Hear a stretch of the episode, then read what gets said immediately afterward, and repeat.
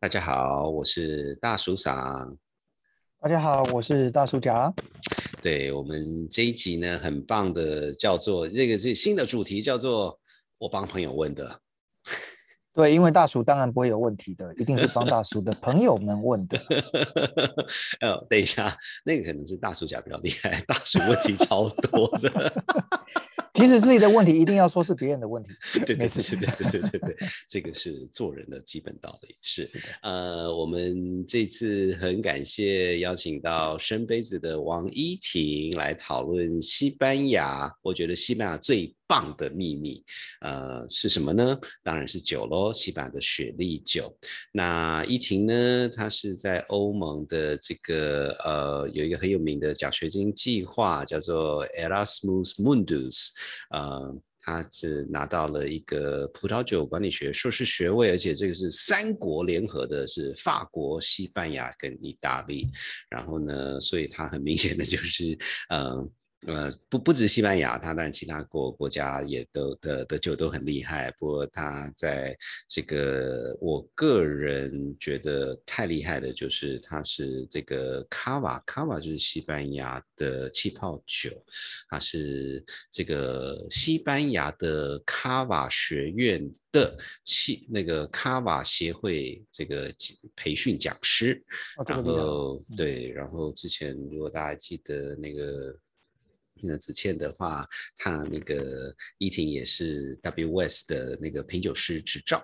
然后呢，最后一件事情就是，呃，当然我跟 依婷算是有一点点认识了。那我跟她认识，其实呃有一件事情很有趣。我第一次跟她呃讨论酒的时候，她送了我一本书，叫做那个呃原来葡萄酒跟我想的不一样。我在欧洲学到的专业与人生，他其实就在讲他在那个欧洲的那几年，然后后来因为呃学习之后，然后他回台湾走上变成是酒商的这一条路，那本书还蛮棒的，我还蛮推荐的。所以我们今天是找到依婷跟我们分享，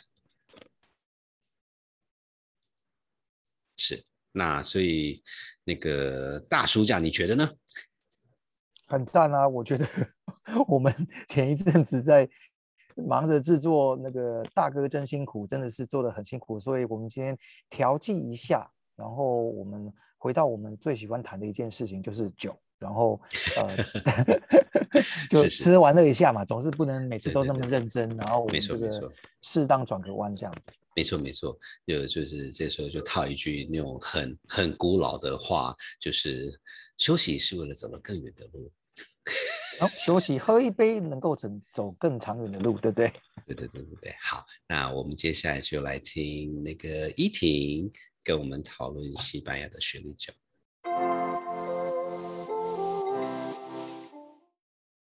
谢谢大家回谢北北时间，我是大叔嫂，我是大叔甲。啊，今天呢又有一个非常有趣的这个特别来宾依婷，然后依婷当然有各种特异功能。前一阵他还送我一本书，非常酷，就是他在欧洲的历险记这样子。不过重点是呢，他在台湾是一个西班牙酒的专家。那我想大家可能。比较熟悉的是西班牙的葡萄酒，可是我们今天特别请依婷来讨论西班牙的国宝级的雪莉酒这样子。那这个依婷，请你跟大家说声 hello，hello，大家好，我是依婷。谢谢，嗯，那所以所以就是刚就刚才讲到这个大家比较熟悉的西班牙酒，可能还是比较传所谓传统的葡萄酒。可是呃，我自己对西班牙的雪莉酒其实一直是非常喜欢的。那当然有有种种原因啦。那而且其中有一个是，我觉得雪莉酒搭配中餐。可能会比 就很传统的什么勃艮第、波尔多的葡萄酒更搭这样子。嗯，呃，那所以不过专家在这里，所以依婷，你可以请我们跟跟我们分享一下吗？这个你你对这件事情搭中餐这件事情你怎么看？我其实很多人会觉得雪莉酒可能会有点绍兴的感觉。那绍兴本来就是大家譬如说我们的螃蟹啦、炖鱼类啦这种很传统的中式料理是。很合的。那其实我觉得绍兴跟雪莉最大的差别，虽然有很多雷同之处，但是雪莉还是会有比较多葡萄本质会衍生出来的甜感。嗯，那那个甜不是在所有形态的雪莉里面，对，所以不管你是甜型的不甜型的，它都还是有一种那种 nutty 啦，就是坚果啦、蜂蜜啦、芋头啦、葡萄干啦，其实是很，对对对，其实是很很那种根茎类蒸馏的东西的那种味道，所以它其实跟我们的米饭、跟我们的卤味。呃，鸡爪冻啊，这 有多台肉干的，非常大豆干海带，就是对，然后甚至我有玩过，呃，就是肉粽配雪莉。然后就还还有某几种形态的雪莉很搭，有某几种形态不搭，对，就是淡的浓的雪莉，对，所以。还蛮蛮好玩味的。就是有时候我们在餐搭可能会想要找同系列同性质，比如说呃浅浅味道的食物，就会想配浅味道的酒；重味道的你可以配重味道的。那那或者你比较厉害一点，你就可以找一浅一淡去搭配，也也也会也会蛮好玩。所以它真的没有一定的一个调性，但我觉得学历是很适合配我们所有的中餐。嗯嗯嗯嗯，尤其是乳乳制品的。是啊，我我我印象很深刻的就是我我跟西班牙其实有一点点渊源，然后在那边也住过等等等等这样子，所以去西班牙之前说说实话，去去之前对它的食物是是没有任何概念，可是后来发现西班牙的你不管是巴塞罗那的 tapas 还是你往北北边走，哦每个地方他们的饮食习惯跟跟呃，我不敢说跟所有的中餐啦，可是至少以台湾的角度，就跟台感觉上很像在吃台湾的小吃。就各式各样的非常小小的，然后它调味是相对重，可是也不是很重。然后弄那个呃，不管是雪莉酒还是其他的酒搭配的时候，其实其实就是一件很快乐的 事情，所以所以才会 特别想要想要想要讨论。而且西班牙的饮食，因为它它是个半岛，所以还蛮多台湾。对对，它海鲜不少，对吧？对。可是你如果去往马德里那边，它有很多这种比较什么兔肉啦、鹿肉啦这种。其实，其实是，其实是那哎，那所以这样的话，那个依婷可不可以请你，呃，就是一个很很 high level 的这个雪莉酒，因为你刚才也讲过有有不同种类，那有有几几大种类呢？因为我我看过那清单，那清单很长，可不可以给听众一个比较简单的？这个呃，好，其实就分，其实可以从甜不甜去分。那我觉得。呃，其实比较有趣的是不甜的这一个系列，啊，因为其实甜是一个很主宰的味道嘛，所以当你不管你在喝任何的酒类，你只要选一个甜的，其实就是呃味道的分析上来讲就相对有限，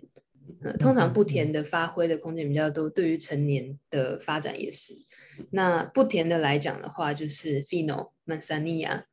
Amontillado、Oloroso，这个是就是比较有趣，然后跟我们前面有提到这个 Floor 酒花。呃，比较有相关的。那其实前面两个就是 Fino 是大家最最有名、最耳熟能详的 Fino 跟曼萨尼亚，其实它就是完全靠酒花去做出来的这种形态的雪莉酒，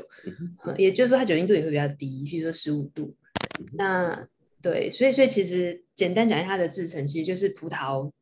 因为其实在安达卢西亚南部的地方太热，你没有办法酿造一般的葡萄酒。我喝过啦，就是那个帕罗米诺品种嘛，就那样，就是很淡、很水、很无聊，就 是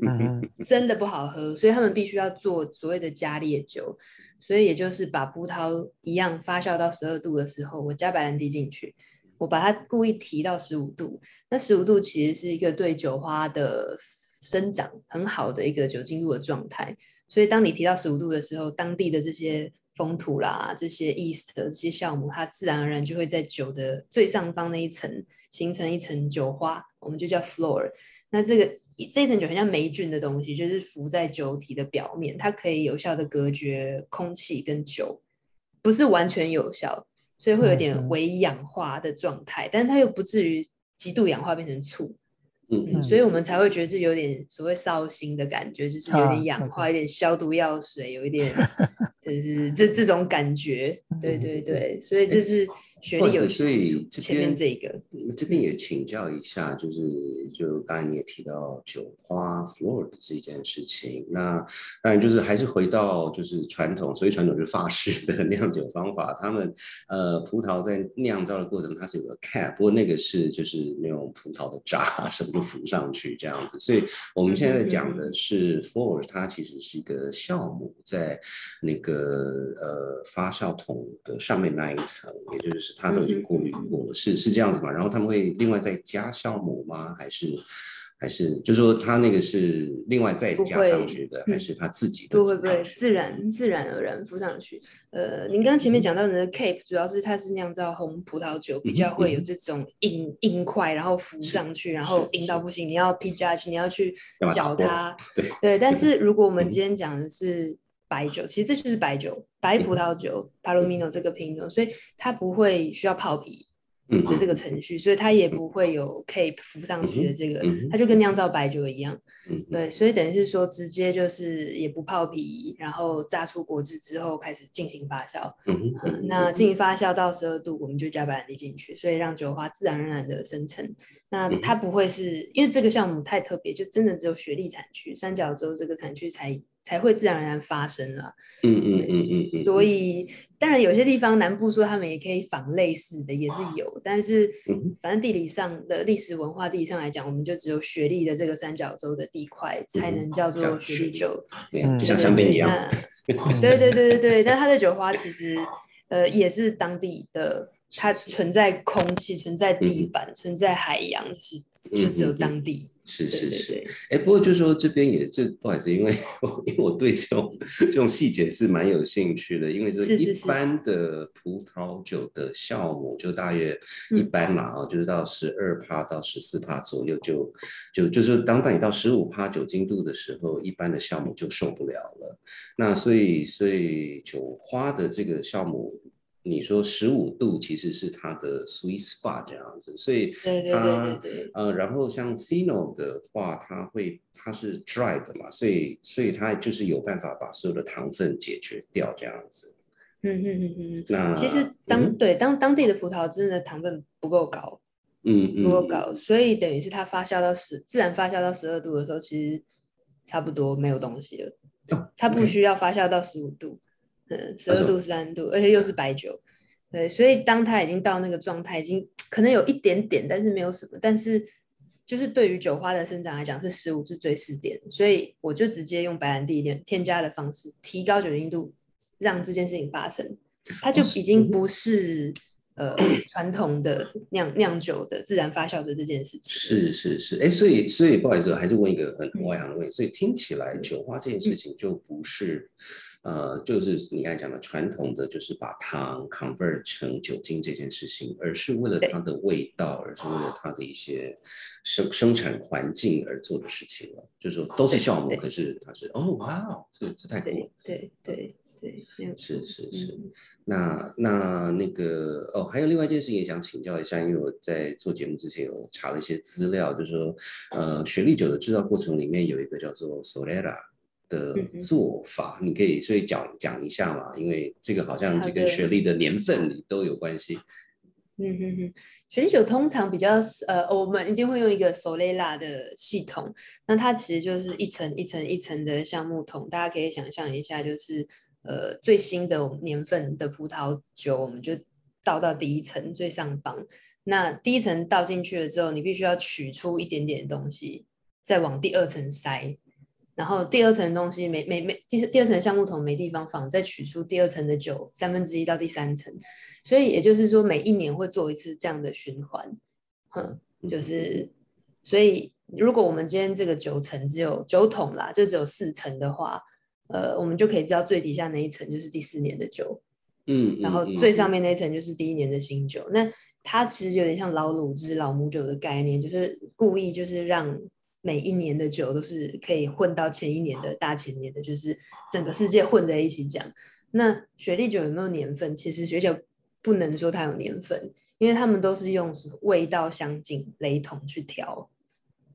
哦，的的的确有些人会做年份，但那个比较是后来商业的行为模式，就是比较老派的是呃没有。嗯，所以譬如说，呃，因为不可能全部都什么十年，因为你很少听到哦，这个十一年、十二年、十三年、十四年都满是什么？可能就波特也是啊，就是十年、二十年、三十年这种，是嗯，他不会，尤其是在雪莉，他不会特别跟你讲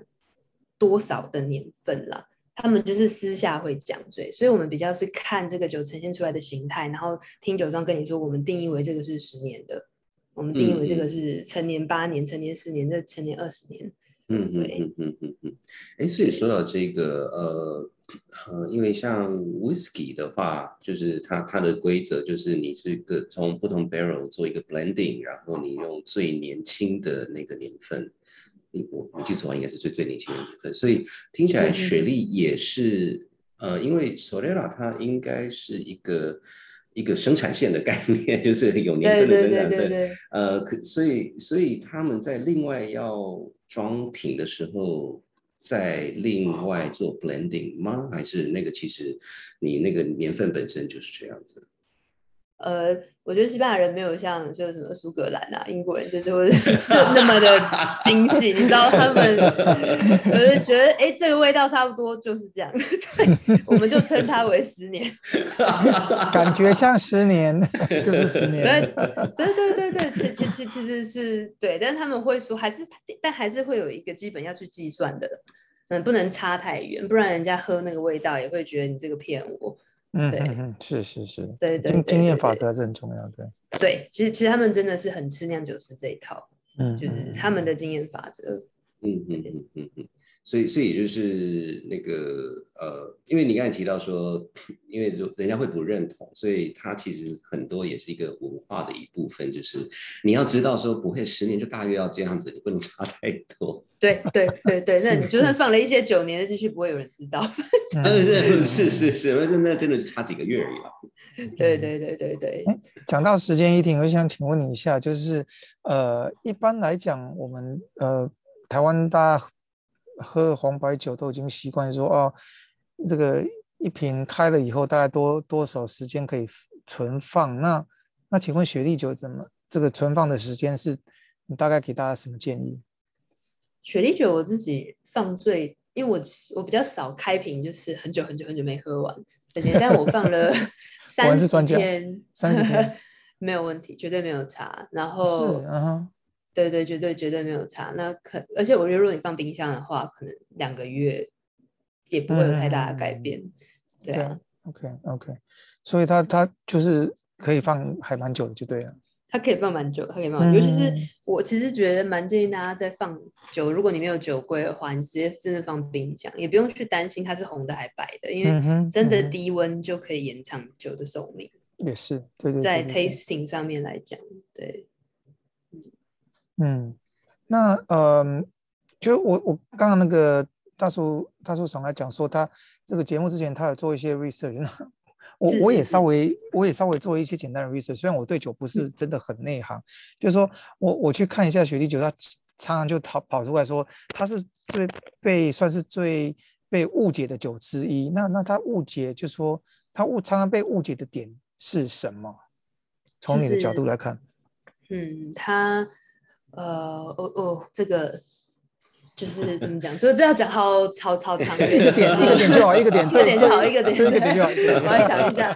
好了，我觉得它就是一个 under value，它它它真的价值明明就可以很高，但是它被大家可能大家对它认同就是哦，雪莉桶。我们先对雪莉酒的认识是雪莉桶啊，那雪莉桶是威士忌把它炒起来的。嗯那真的很传统的雪莉酒，因为它可能以前就是在南部嘛，就是从七世纪。嗯、呃，到呃十二世纪、十三世纪都是摩尔人，就是所谓的阿拉伯人，他们统治的时候，所以其实他们的君王都很压抑呃葡萄酒的酿造，或是任何酒精的酿造，所以哦他们其实是一直在因为他们对自己的教义，对对对嗯，是是是，不能喝酒嘛，所以他们对对对其实是，可是住在当地的人是很久很长远以来的人，所以是对他们讲喝酒是就是很天经地义的事情，而生活的一部分，对对对对对，然后又是外来外来的压压抑嘛，对，所以他们就是不断的酿造，一直想要找到一个地位，然后也要有买家，所以后来才有很多的英国人把这件事情拯救。所以其实我觉得雪酒它一直都被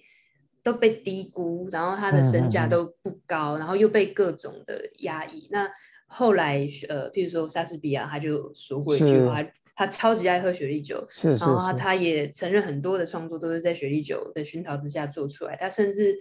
好像有说什么，跟他的儿子说什么什么，你就是。与其生一堆小孩，不如你就好好的跟雪莉酒相处之类的，或者是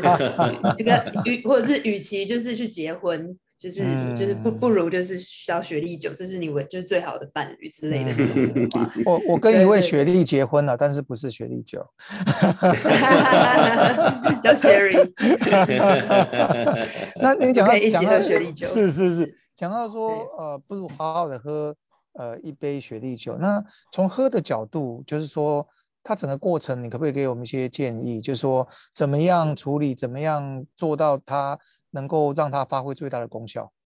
嗯，我觉得现在雪莉酒就是也也连接到前面讲的，就是。越来越多大厂，尤其是威士忌大厂，为了要雪莉桶，所以他就直接去盖雪莉厂，然后把那些他要的目目标是桶，所以那些雪莉酒就随便做一做，然后流到市面上，就变成很像在煮菜用的酒。所以其实我建议大家是去可以找比较，虽然台湾也没有很多家啦，就是比较小一点点的酒庄，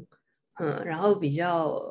家族风格特性强一点，不要那么商业化的，然后你可以就选择从 Fino。曼萨尼亚，这是个比较轻松简单，一定要够冰的喝下午茶，嗯，下午酒就可以喝。尤其是西班牙很热，所以他们有习惯，就是下午在等朋友的时候就点一杯 Fino，点一杯曼萨尼亚。对，那再味道重一点是阿蒙迪亚多跟 Oloroso，呃，这个就那种芋头根茎味或者是 nuts 的味道会越来越明显。那这个其实你也可以去搭，呃，我觉得大闸蟹啊。那就可以去一些腥味，对对对对对，或者是呃烧麦啊，就是肉类的啦，鱼类其实都很大。但甚至我觉得就单喝你也会觉得哦很舒服，就是它有一种介于威士忌白兰地跟一般的葡萄酒之间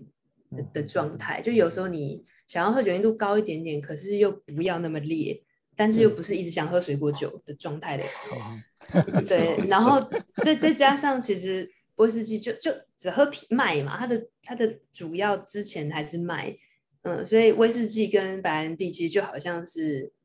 呃啤酒跟葡萄酒一样，他们的前身。所以现在威士忌被炒的这么贵，然后白兰地这么便宜，我就觉得一个莫名其妙，就好像是啤酒把它哄抬的很高，然后葡萄酒把它减价在卖这样的这种状态。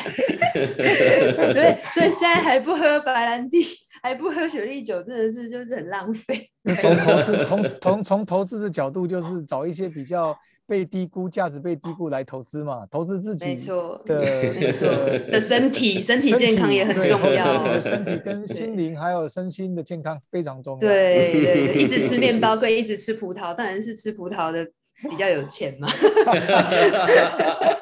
比较而且比较快乐，这个 对呀，比较健康。嗯嗯嗯嗯，对。那我想，呃，我们最后一个问题，想请那个依婷跟我们分享一下，呃，就说，嗯，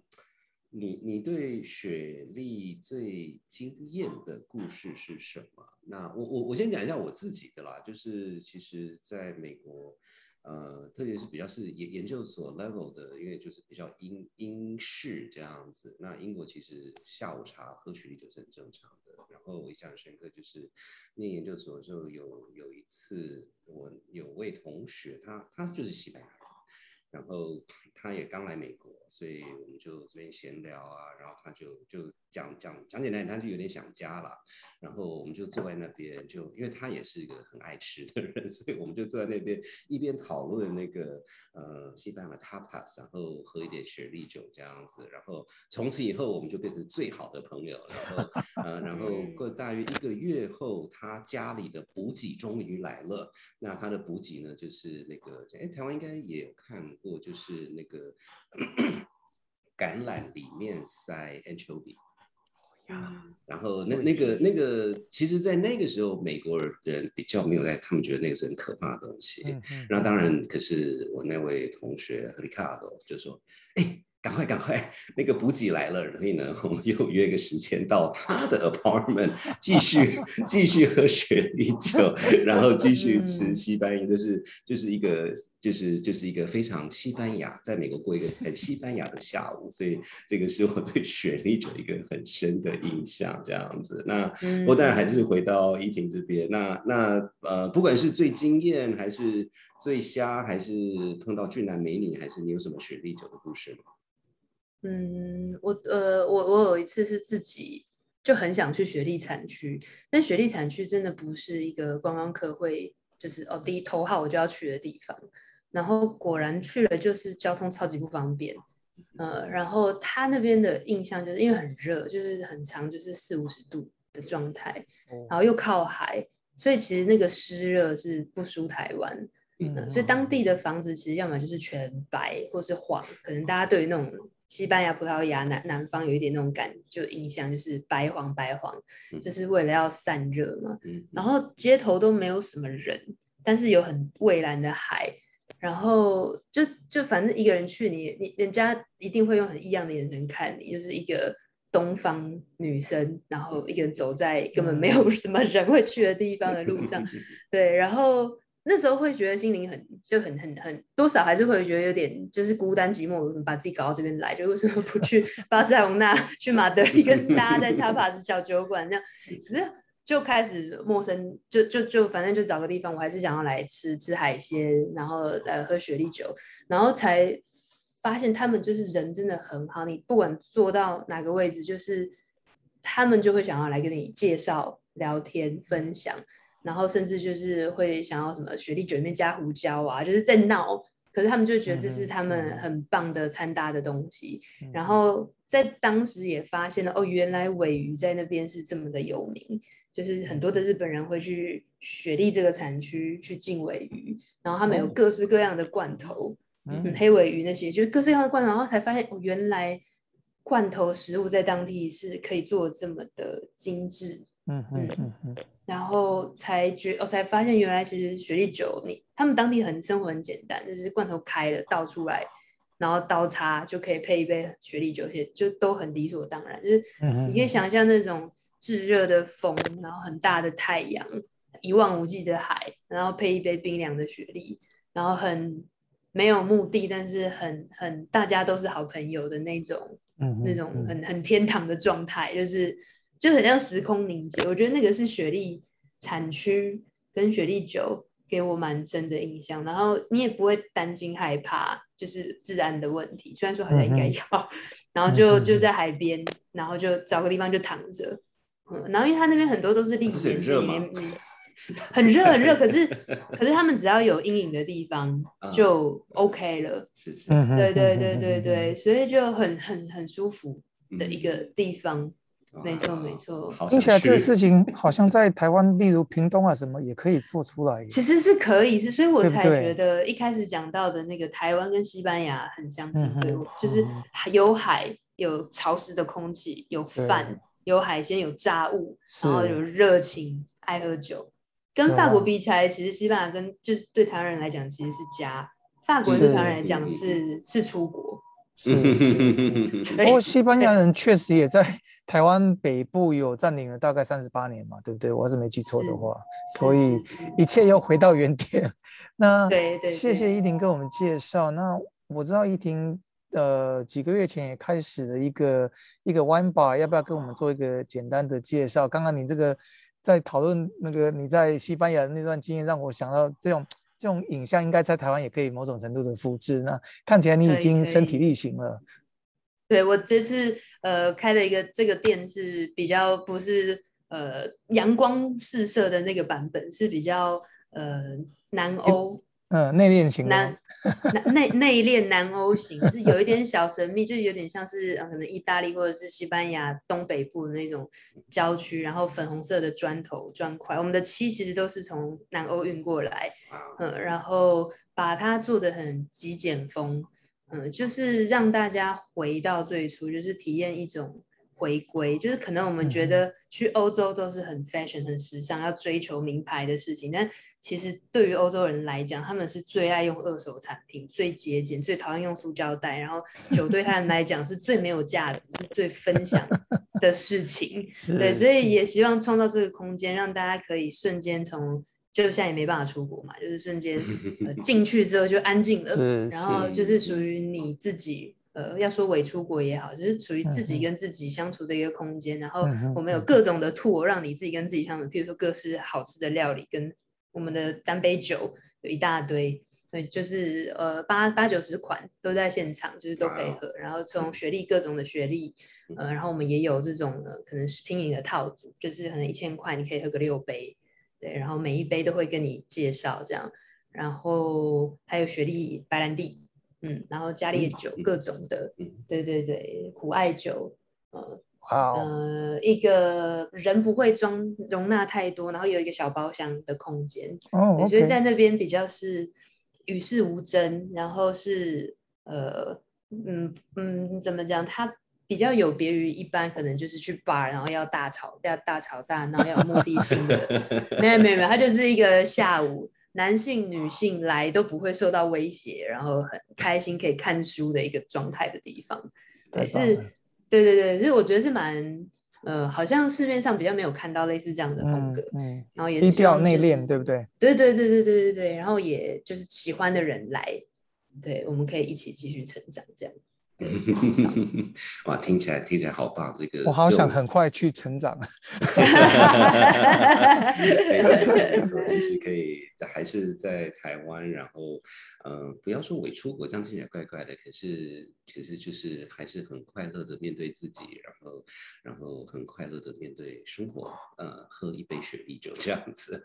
没错没错。呀，好，那我们今天还是非常感谢怡婷跟我们分享雪莉。的这些故事，就是还是我们刚开始在讲的，就是雪莉酒大众餐真的比较大，我非常强烈的建议大家都去试试看这样子。那所以我们这次谢谢时间，我是大叔桑，我是大叔甲，你是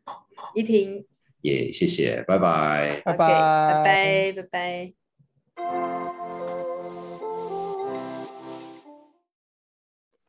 哇，非常感谢依婷跟我们分享这么多西班牙雪莉酒的故事。我觉得，呃，我不否认，我主要喝的是比较所谓的法国式的葡萄酒。然后，可是我觉得，呃，从一个喝酒人的角度，就说，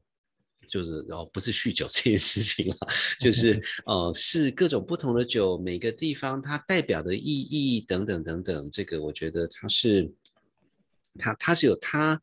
呃，特别是我我自己，其实在西班牙住过小小一段时间，所以当我在喝雪莉酒的时候，我喝的不只是一个我觉得很好的酒，我我喝的是一个回忆，呃，对，就是对西班牙的回忆，所以所以真的很感谢一婷跟我们分享这些故事。那所以，所以就说还是回到，因为我们其实我们最后跟怡婷谈到讨论到一些雪莉酒给我们的意义。那我觉得，呃，有几件事情还蛮有趣的，一个是呃一。一般就是说，在亚洲，呃，那当然不否认了。我们一般就是讲英文啊，就是要出去讲英文。所以一般，呃，所谓的 sherry 啊，雪莉酒，呃，碰到机会是跟英国有关的。那我后来去查了一下资料，呃。那个英国为什么那么喜欢雪莉酒呢？这个就是想当年伊丽莎白一世那个时候，呃不呃，就说如果大家有在读欧洲史的话，伊丽莎白一世她那个时候有一个很大的问题是，那个时候西班牙是一个非常强大的帝国，然后种种原因，西班牙的国王决定去征讨英国，因为英国呃做了。做了一些 西班牙国王觉得不应该做的事情，那所以在这个时候呢，英国女王就请了一位叫做 Francis Drake，他基本上今天的世界我们基本上他就是海盗了啊，所以呢，他就他就单枪匹马，所以单枪匹马就是他带了几个他的船跟其他的其他他他的他的他的这个这个这个兵们，然后就杀到那个雪莉那边去，杀到西班牙，然后呢，就是就是就是去偷袭这样子。那基本上这次偷袭是非常的成功，然后在成功的过程里面，他们就是有一些这个呃 loot，不是 loot 是什么战战略品？战略品，对，战略品，对，就是就是赢了嘛，就抢一些东西回来。那其中有个很重要的，就是抢了一整船的雪莉酒。所以，所以英国开始喝雪莉酒，听说就是因为那一次，那一次非常非常成功的 这个偷袭这样子。呃，所以，所以，所以一般我们会喝到雪莉酒，可能反而是在是一个英国的，呃，跟英国相关的情境下才会去跑去喝雪莉酒，除非你去西班牙，这是另外一件事情。对呀，对。然后那个还有另外一个也是蛮有趣，我跟大叔家在讨论，就说其实你知道啊，那个阿伯们喝酒，喝酒喝各式各样的酒都有在喝。那我想，嗯，其实，在台湾其实大家对 whisky 也是都还蛮有兴趣的。那在喝喝 whisky 的人都会知道，就说呃，whisky 他会特别，例如说他会特别提说，我是过雪莉桶。的这件事情呀，那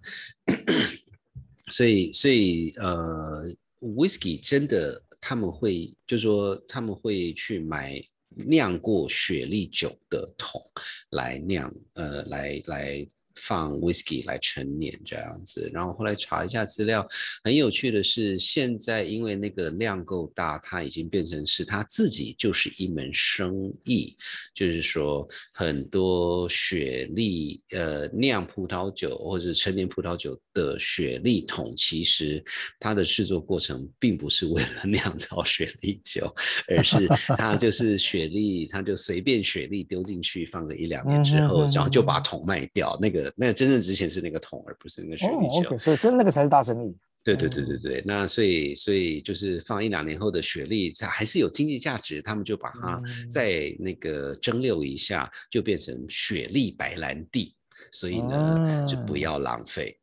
是是是，好像好像白兰地也好，或是 whisky 啊，常常就是有那种雪莉桶当成一个。呃，广告的一个台词，或者是是一个亮点就对了。嗯嗯嗯，呃，主要是 whisky 白白兰地，它有对它有不同的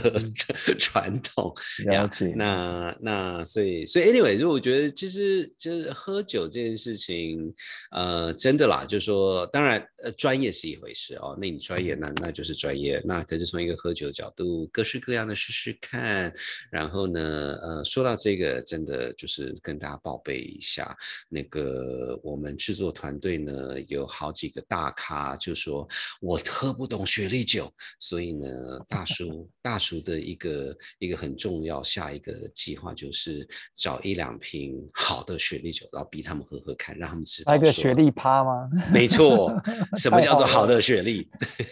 好，我知道了。其实我也很期待，因为因为真的雪莉酒。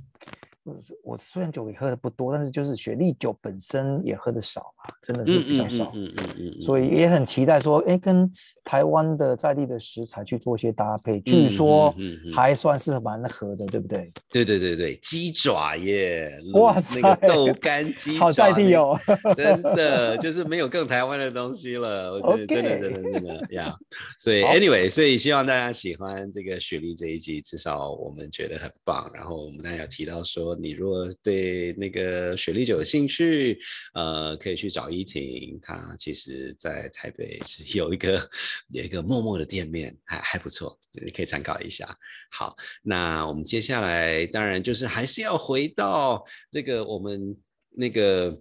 最近全世界都在发生什么事情。然后呢，这这件事情我跟大叔家我们有讨论，呃，就是你知道，我们就是找那种有小小偏门，可是其实应该是还蛮重要的事情。所以呢，要复杂化了吗？对对对对对对对对对，没错没错，要复杂化，这是公理。呃，其实我不知道大家大家有没有最近要注意一件事情，就是说，特别是有在投资股票的人，其实应该是要有感觉的。嗯，就是那个美国最近的那个联邦政府公债。他的那个举债上限变成是一个话题。那当然也是刚好有朋友在他在问我这件事情啦。那这个时候呢，那个大叔嗓的经济学魂就上升了。所以，我我稍微讲一下。那不过，说说实话，真正的专家是大叔家啊，真正在 华尔街混过的是他，不是我这样子。那我先把一个架构稍微跟大家介绍一下。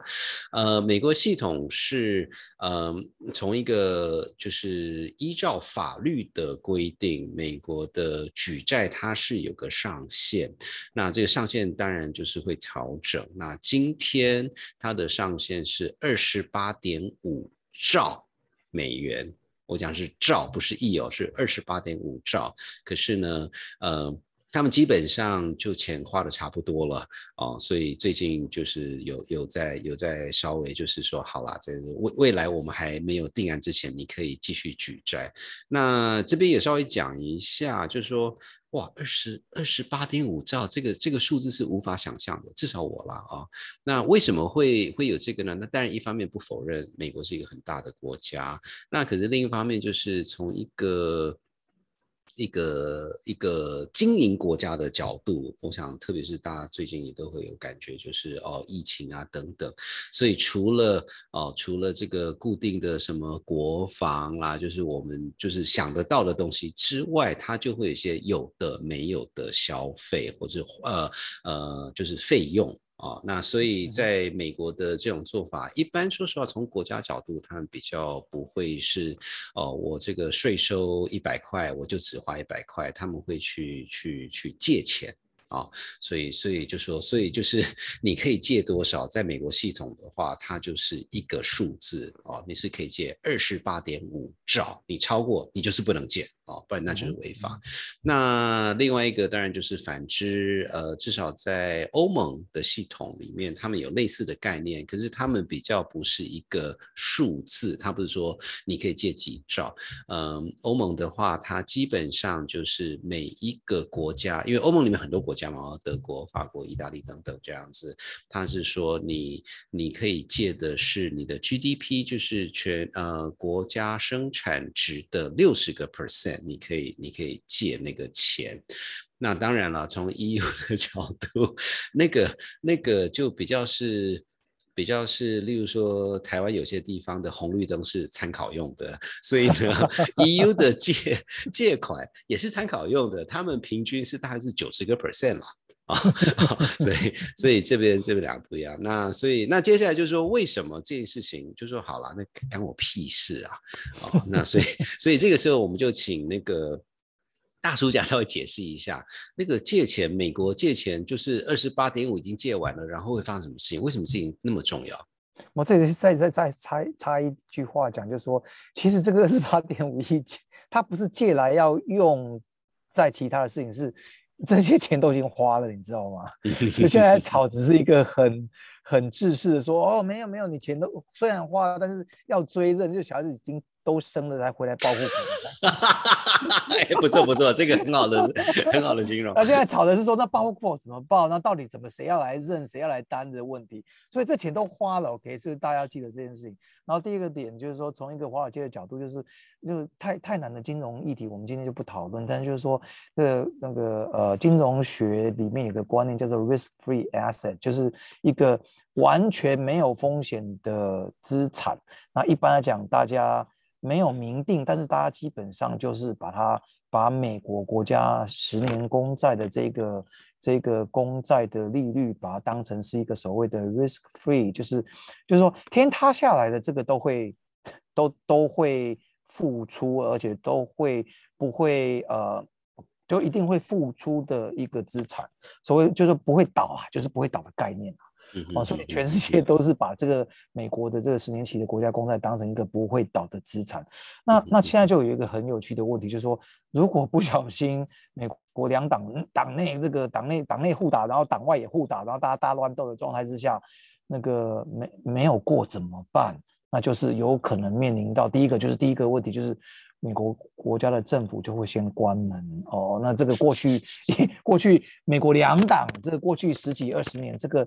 我记得第一次感觉上有有感觉是在克林顿时代有过这么一两次，是。然后大家一开始都很紧张，后来大家现在皮也绷得很 很，就大家都不怕。对对，那这个当然就是一个嘛哈。那那近的话，川普那时候也也来个一两次的状态。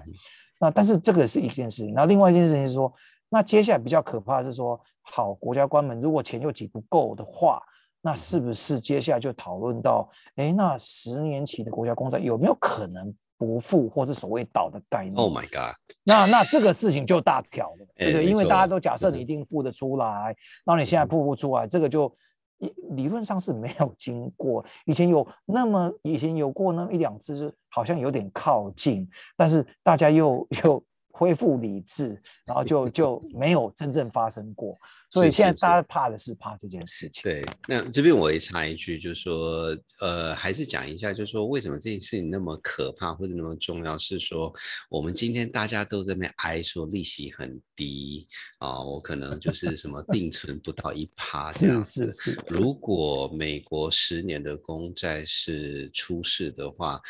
你如果是收利息的人，这是好事。可是你如果是有房贷，哦，你的错嘞，贷是就是他的，他可能他的就是所谓全世界最低利息的，就是美国十年公债不到一趴。那他如果例如说他跳两趴，那你如果 你你今天你你的贷款哦，我不知道会变成几趴，所以最好不要发生。所以所以所以这个这个为什么这件事情重要是？这样子，那跟我们是有关系的，对吧？不是，没错，不是远在天边的事情。没错，没错，没错，这不是美国人玩美国的事，是美国人在玩世界的事。我跟你讲，大哥很讨厌，大哥喜欢把我们的资产绑架去，然后做他们国内那个 政党恶斗的筹码。对对对，所以。所以就是这件事情，其实还是回回到，就是说，呃，为什么这件事情会变成这样？那但细节我们就不再去讨论。你如果兴趣，其实呃，那个 Internet 上有很多相关的资料。不过这个其实就是回到说，呃，这是一个政治话题啦，就是美国国内的一些一些政党之间的的角斗等等。那那你可以说，哎，他们为什么那么不负责任？说，哎，就大哥啊，大哥就。就是他 爽，这个是没错，就是两党在飙车，你知道吗？然后现在其实严格讲起来，这个国债上限的问题，不只是局限于他自己本身的这个议题，因为现在比较复杂，就是还有其他两个议题一起带进来，就是大家可能都有听到说，美国政府现在有一个呃，等于是一个基础建设的一个大案子要过，那这个。目前为止，好像美国两党是有共识的。那这个好像是也是一点二兆，OK，所以随随便便现在都是以兆起跳。但是呢，那个拜登总统在同时又想要推另外一个大案子，那那时候号称说是三点五亿的呃社会福利的一个大的国内的立法。那那美国 因为那个呃。民主党现在就是执政党嘛，那虽然号称国会。两个两两院都是民主党是占多数，但是他那个多数是非常非常脆弱的多数，就是连一票都不能少的那种状态。那所以美国 民主党内部就有点党党内互打，因为你也知道党党的人数够多，大家意见也不一样。然后现在就有有一两个特定的那个民主党人士说：“哦，你上次讲那个三点五兆的那个案子，其实我心里想的数字是一点五兆，所以距离就很大。”然后就最近也是。斗斗的那个一副那种一副那种共和党就觉得说哇我都不需要出手，你们内部都扭成那个样子，他就站在那里看得很 爽，看热闹就好。对对对，这这有点复杂，就是那种不只是党两党在互打，然后党内又在互打，然后呃我们听众也知道，就是说我们上次也也稍微讲了一下，就是那种那种其实所有的大国的政治到最后都是都是。都是内部的事情，就是说上次那个阿富汗的事情弄得灰头土脸，所以嘿，就是有一些人借机会要挑战拜拜登总统的威信，就说那这件事情我可不可以绑架？嗯，所以有点有点这种味道。然后就民主党内部这个比较想花钱的跟比较不想花钱两派就又斗的斗的那种你死我活的，就是三点五跟一点五兆的差别到底是多大？所以这个东西就是有的差两兆啊。对，很可能到最后就是两兆。那所以其实就有人在讲说，其实如果两兆也就刚好而已。为什么？因为上一次川普川普呃总统任内一个大大减税，后来大家算一算说，那个大减税算来算去大概也就是两兆的价格。所以说这次如果如果真的两兆能够解决的话，其实也是功德一件。所以这就很多计算。讲半天，这些都是已经事先瞧好的吗？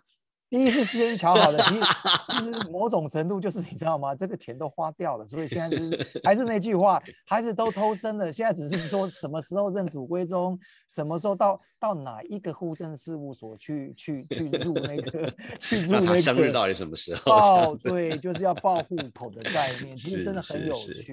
是，对，所以所以那个呃，我们听众就说，当然这这个真的是比较细的一些美国的美国内。政的问题，不过这个真的会大家 都会有直接影响。那所以所以这个很值得大家继续去观察。然后，所以我们今天节目大约做到这边，也很感谢大家在收听我们节目。然后第一个还是很感谢所有听众，呃，给我们的 feedback，就是有些看法有的没有的哦。而且最近我不知道为什么，居然会有一些那种讲一副说什么大叔讲那。种很成人的话题，我不太确定那是为什么。可是呢，我们还是很感谢大家的 feedback。哈哈哈需要成人的智慧才听得懂。没错，没错，没有。我跟你讲，就是那最最最最衰的是啊，就是没有啊。如果真的讲那个，我还没话讲。Anyway，被误会了，真的啊。好，然后呢，不过最重要的还是要感谢那个谢北北时间的团队。我们的音乐是 Brian 帮我们选的音乐。对，然后我们自己的团队 Ariel、Hannah、Ladisa、Tiffany 跟 Oliver，我们还是还是要持续感谢他们，因为没有制作团队，我们的听众就没有办法享受到我们的制作。对，然后那个呃，说不喜欢喝雪莉酒的，就是我们这个团队里面的一些人，所以我们会把它处理掉的。呃，好，那我们下一集呢是一个新的 mini series，我们是讨论什么是国际化。那我想这个话题，其实，在台湾，说实话，从大叔小时候就在讨论，到今天还在讨论，所以我们很好奇。呃，那我们下一集是特别邀请到一个好朋友，叫 Victor。Victor 呢，他真的是个咖。呃，他呃，他之前是 BCG 的 partner，然后后来呢，呃，他呃带领了一。一笔一大笔亚洲的基金去买了一个芬兰的公司，那那家公司它的那个时候被买下来的营业额大概是二十亿美金的营业额，所以呢，他既然做了这件事情，他现在就是要负责要把这个这这门生意做好这样子。那所以我想我们就想说，哎，不会啊，就 Victor 你来你来讲吧，出来交代什么叫做国际化。呃，我是一个很很有趣的讨论，也我们也非常期待。那在最后，还是要感谢大家的收听，呃，谢谢大家，要提提醒大家要订阅、留五颗星、按赞跟留言。对这段疫情呃时间里。虽然这里插话一下，就是说最近好像是连续八九天是嘉玲，所以我很感谢大家，谢谢大家 这么这么努力的防疫。然后，但是这段时间当然就是说大家关在家里，然后希望大家好好照顾自己，照顾身边的呃亲朋好友。那呃，希望大家我们还是最诚挚的，希望大家在这段时间能够都能够平平安安的。嗯，谢谢，拜拜，拜拜。